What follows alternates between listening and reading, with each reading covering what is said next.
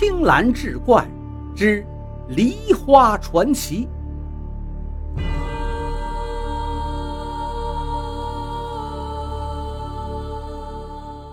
话说吴生访友归来，信马由缰，不觉走入一个岔道，正迷糊间，只见前方不远有一座小镇。走近观看，小镇繁花似锦，美不胜收。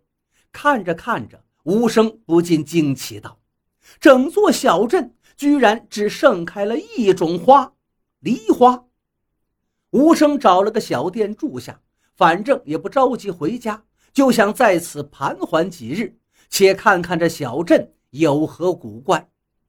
镇名梨花镇，盖因遍镇梨花而得名吧。吴生寻访了一天，也没发现一种杂花。梨花镇多有古建筑，历史上几次有名的战争都没有殃及这里，近代更是连年烽火，而小镇居然有本事在夹缝中求生存。片瓦无损。吴生这一住就是数日，晚上读书习文，日间探幽揽胜。这一日，吴生直往镇西角走去。这里本是梨花镇的忌讳，店老板在他住店时就曾叮嘱：镇西不可去，去也不能走得太远。吴生问缘由，店老板只是说：“听我的，没错。”而这越发添了无声的好奇。镇西是一片更大的梨林，不知方圆有几十里，梨花白如雪，密匝匝，一束束，一压压，就像堆着云压着雾。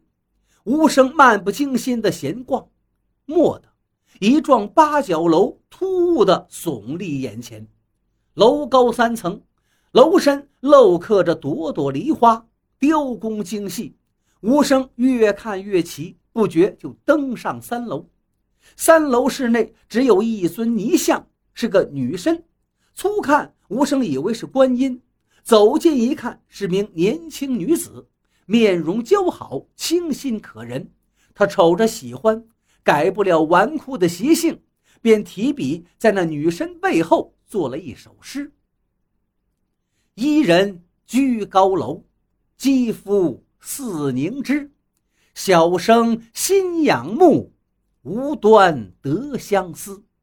泥像不通情，奈何缘如此？可否梦中会，聊叙成知己？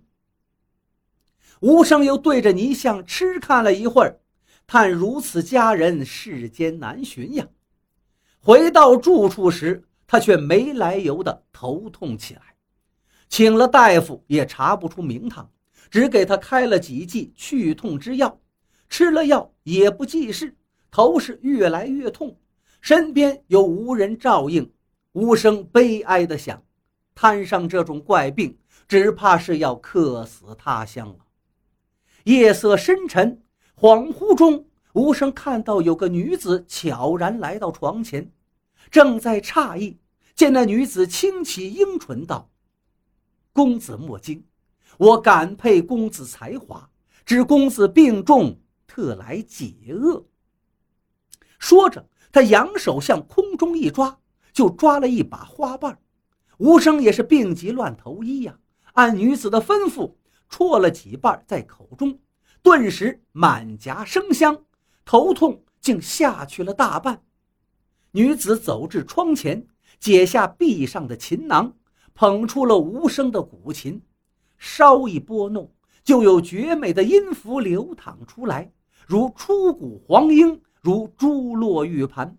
无声听着悦耳，头痛又去了一半。他翻身爬下床来，看女子十指偏跹，在琴弦上舞动。忽的，他心神一凛。目光停在女子身后，居然洒着点点未曾洗净的墨汁。再看女子模样，居然与八角楼中的泥像有几分神似。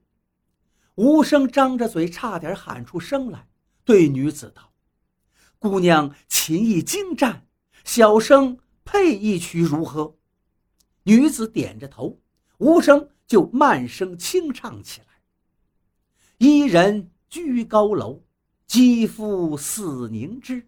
小生心仰慕，无端得相思。”只听琴音“嘎”的一声，女子离座而起，含怒道：“我见公子是读书人，必定斯文守礼，想不到竟如此轻薄。”女子拂袖欲走，无声忙拉了她的衣衫，道：“姐姐休怪，适才因见姐姐专注琴艺，像极了小生一位故人，故此才会失礼。”女子脸色缓和下来，羞涩道：“实不相瞒，小女子名唤梨花，早就心仪公子，才不惜名节夜中相会。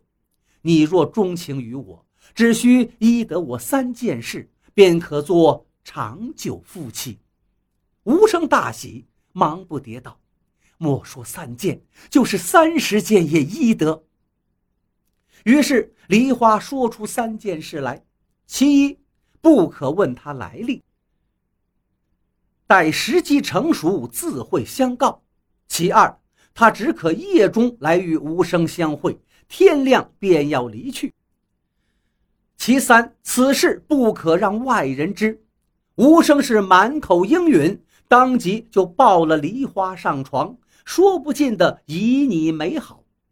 天明，无声一摸枕侧无人，想到梨花所言，知他自去了。大夫又来找无声，说他翻了一夜古方，终于找到治他这头痛的法子了。得知吴生已痊愈，大为惊奇。吴生含笑不语，只盼天快黑透，好与梨花相会。转眼便至中秋，吴生想念母亲，吴父早逝，母亲对吴生期望颇高。恰好家人也寻到了此处，说老夫人病危，吴生便忧心如焚，恨不能插翅飞回家中。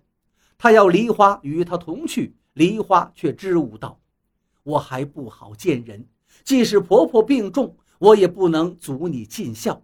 你且回家去，待过个一二年，我便去寻你。无声依依不舍，与梨花作别，回家方知母亲根本没病，因见他在外浪荡，才编个谎言让他回来。他已给吴生定了一门亲事，是当地达官的千金，催着吴生成亲。吴生哪里肯依呀？被逼不过，只得把自己与梨花私定终身，如实相告。母亲气得不行，料定那梨花不是什么好人家的女儿，坚决不认这个儿媳。吴生把自己关在房中，专心读书，想在来年博个功名，也好脱离母亲，自立门户。到那时，母亲就是要反对梨花进门，他也有法子应对。如此过了百十日，这一夜，无声秉烛夜读，窗子扑的被风吹开了。无声走过去关窗，却见梨花站在窗外，珠泪连连。无声忙打招呼让他进来，梨花却只是摇头。良久才道：“公子，你我缘分已尽，倘你念着我的好处。”可在明年立春过后，与梨花镇寻一崔姓人家，我在那里托生。说着，他过去抓了无声的拇指，狠心咬了一口，按在自己的眉心处。无声吃痛，哀呼一声，才知道是个梦。可是梦中的情景竟是如此真切。吴母推门进来，脸上带着恐慌的神情，对吴声道。生儿，你可知你遇上的那个梨花，她不是人呐！我已托人打听清楚，她是个梨树精。我已请清风观的高人去捉她了。你也不必过分忧虑，以后可得长点记性，不可与这般不三不四的女子苟合。无声凄苦地笑道：“娘啊！”就算她是个异类，可她并无害人之心。知您老病重，还给您采药治病啊！说罢，无声大笑出门，任凭母亲在后边追赶，也全然不顾。十月不见，梨花镇已破落荒凉，梨树已全都枯死，镇西的八角楼也已倒塌，梨花的泥塑自然也毁了。无声免不了感伤一番，好不容易打听到一户姓崔的人家，才知七天前生了一个女孩，不知害了什么病，只是哭闹。无声赶去一看，只见那小女孩已饿成了皮包骨，显得额头的一点胭脂胎记分外的扎眼。他在母亲怀中又蹬又踢，哭个不停。无声抱她在手，说来也怪。他居然不闹了，喂他米汤，张口就吃。他父母抱过去时又哭闹不停。他父亲征得母亲同意，恳请无声道：“看来这娃儿跟公子有缘，就送与公子如何？”无声求之不得，紧紧抱在手中，生怕再次失去。